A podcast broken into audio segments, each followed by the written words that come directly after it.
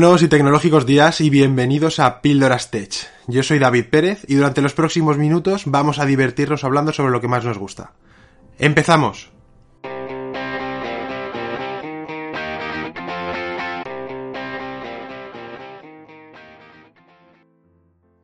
Este sexto episodio va a ser el primero de una serie de capítulos dedicados a la tecnología 5G. En este primero vamos a intentar entender qué es 5G y por qué se prevé que sea una revolución de todo. En próximos episodios, que alternaremos durante las próximas semanas, encontraremos las principales aplicaciones y casos de uso que estarán a disposición tanto de usuarios como de las empresas. Porque hemos oído de todo acerca de esta tecnología, desde que ha sido uno de los principales canales de propagación del coronavirus, hasta que el gobierno nos va a inyectar una maligna vacuna que se activará mediante 5G y que será clave para una operación secreta para el control mundial de la población. En fin, teorías conspiratorias aparte, nos encontramos inmersos en el despliegue y estandarización de la quinta evolución de la red móvil. Y parece que estamos a las puertas de un importante avance tecnológico que impulsará entre otras cosas, la denominada Cuarta Revolución Industrial.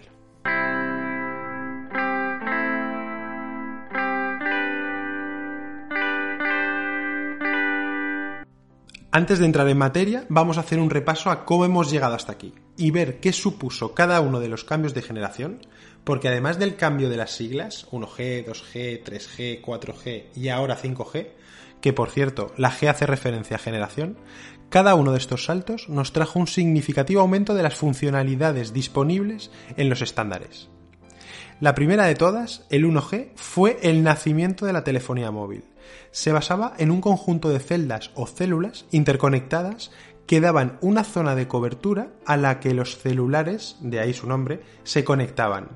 Solo nos permitía las llamadas de voz y además la calidad era baja, pero aún así fue el despegue de una tecnología que en pocos años tendría cientos de millones de usuarios.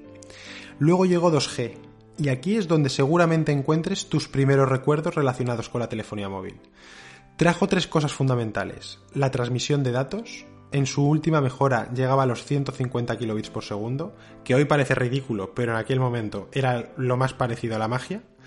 También llegó el concepto de roaming, ya que nos podíamos conectar a varias redes interconectadas desde un mismo terminal, y los SMS.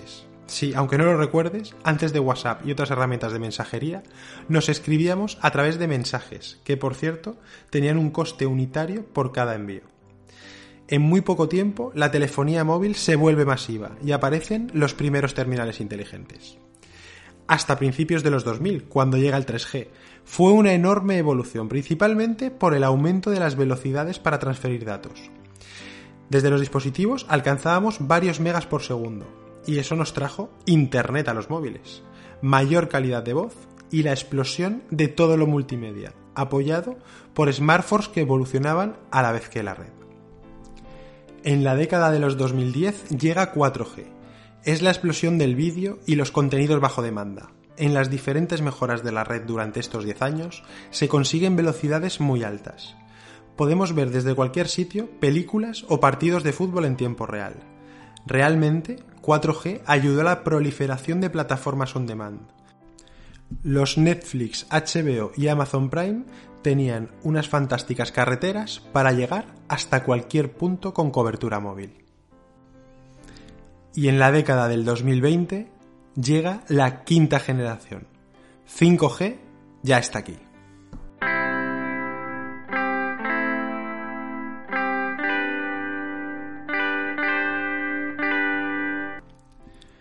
Como en todas las generaciones, la implantación va a pasar por diferentes fases. Es importante conocer que dentro de 5G tenemos dos estándares, el NSA y el SA. NSA es el primer paso en el despliegue de las nuevas redes, y en él se utiliza el espectro de radio destinado a 5G, pero se necesita de la infraestructura 4G para poder funcionar correctamente.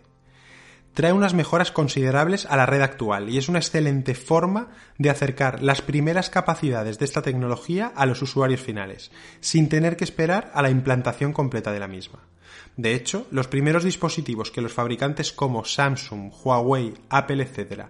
han lanzado al mercado están preparados únicamente para esta fase del despliegue. Lo que vamos a mejorar respecto a 4G con 5G NSA van a ser principalmente tres cosas.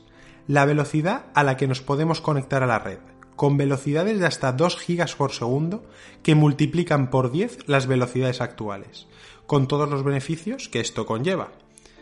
Podremos acceder a la red y descargar datos mucho más pesados en mucho menos tiempo. La segunda es que conseguirá que la latencia caiga hasta los 10 milisegundos. Con el siguiente estándar, con el SA, bajará todavía más, rozando el real real time. La latencia es tan importante o más que la velocidad. En toda transferencia de datos hay dos partes, el servidor y el cliente. El cliente somos nosotros, que hemos hecho clic para, por ejemplo, abrir una página web o le hemos dado a un botón del mando en un juego online mientras que el servidor es dónde está alojada esa página web o servicio online. La latencia es el desfase que existe entre estas dos partes, es decir, el tiempo que tarda un paquete de datos como mínimo en transferirse desde el servidor hasta el cliente, o el tiempo que pasa desde que le doy al botón del mando hasta que recibo la respuesta. Porque esto no ocurre en tiempo real, sino que hay un tiempo de desfase que se denomina latencia la experiencia de usuario la marca básicamente este parámetro. Y por último, la red será mucho más estable y permitirá que aumente la capacidad de la antena para gestionar múltiples canales de comunicación. Donde una antena 4G podía conectar N dispositivos, 5G va a poder, va a poder conectar 100N. Esto es clave para poder escalar en el número de dispositivos conectados y hasta ahora esto era importante solo en algunas circunstancias concretas. Por ejemplo, un partido de fútbol donde hay muchos eh, dispositivos conectados o un concierto donde de repente una antena que tenía una congestión normal se veía estresada por decenas de miles de personas y no era capaz de gestionar todo ese tráfico de forma simultánea. O zonas de veraneo donde el 15 de agosto miles de personas en bañador intentan ver un vídeo en Internet. A esta nueva capacidad se le llama Massive MIMO y va a permitir que las antenas sean capaces de gobernar los miles de dispositivos conectados que vendrán con la explosión de Internet de las cosas. Cuando el 5G, ahora sí, SA llegue, que será de forma masiva dentro de unos años, nos traerá la etapa más revolucionaria y podremos explotar todos los beneficios completos. Respecto al 5G NSA, más velocidad todavía, hasta 20 gigas por segundo, lo que es una auténtica barbaridad. Y bajará la latencia hasta suelos por debajo de 2 milisegundos. Es decir, estaremos muy cerca del tiempo real. Y eso nos abrirá casos de uso y servicios impensables hasta ahora, donde la rapidez en la toma de decisión sea fundamental, como puede ser la conducción autónoma. Además, gracias al beamforming cambia la forma en la que se irradia la señal, ya que proporciona múltiples haces donde cada haz se asigna a un usuario único o a un grupo de usuarios. Esto permite una comunicación más efectiva y sobre todo con menos interferencias. Digamos que sería algo así como que la red y el haz que tenga asignado sigue al dispositivo constantemente. Del 5GSA vendrán otras dos nuevas funcionalidades muy interesantes y que solo el tiempo nos dirá hasta dónde puede llevarnos. La primera es el edge computing o la computación en el borde. Si el tiempo de latencia tiende a cero, eso puede que nos permita hacer que la nube a donde mandamos los datos esté ahora mucho más cerca y las organizaciones puedan enviar y analizar sus datos en tiempo real, cuando antes simplemente los enviaban y el análisis venía después. Las implicaciones son enormes, y más cuando la hiperconectividad hace que cada vez sean más y más los datos que recogemos.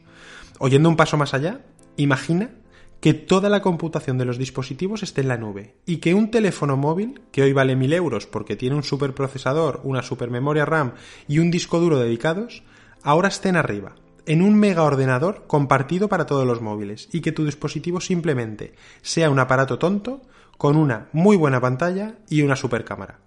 Y nada más, porque todo el resto de trabajo será en la nube. El precio del móvil debería de caer en picado. Y la última es el network slicing. que permite trocear la señal como si de rebanadas se tratase y dedicarle a cada usuario la calidad de servicio que consideremos oportuna. Esto quiere decir que si tengo algunos dispositivos críticos, podré asignarles la mejor calidad de red, en decremento de otros menos importantes.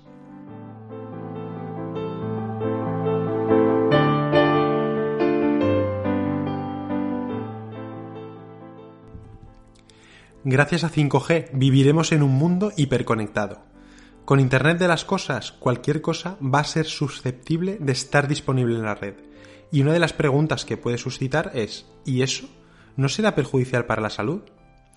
El último estudio hecho hasta la fecha, que hizo en febrero de 2020 la OMS, dicta que tras muchas investigaciones no se ha detectado ningún efecto adverso para la salud, relacionado causalmente por la exposición a tecnologías inalámbricas teniendo en cuenta los muy bajos niveles de exposición y los resultados de investigaciones reunidos hasta el momento.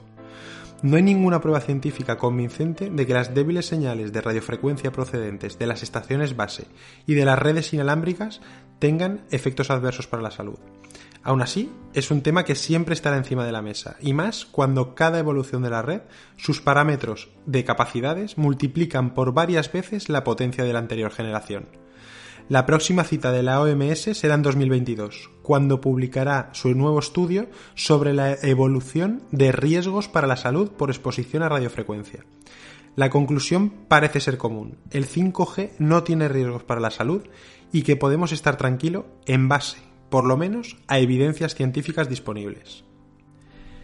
Estas son las características más importantes que nos acercará la quinta generación de redes móviles superando en muchos aspectos a las supercapacidades de la fibra cableada que con el despliegue de 5G SA tendrá que buscar un futuro mejor.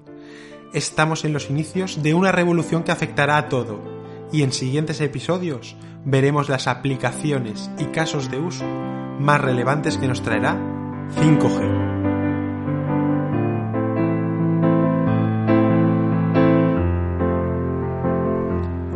Nos escuchamos en el próximo podcast.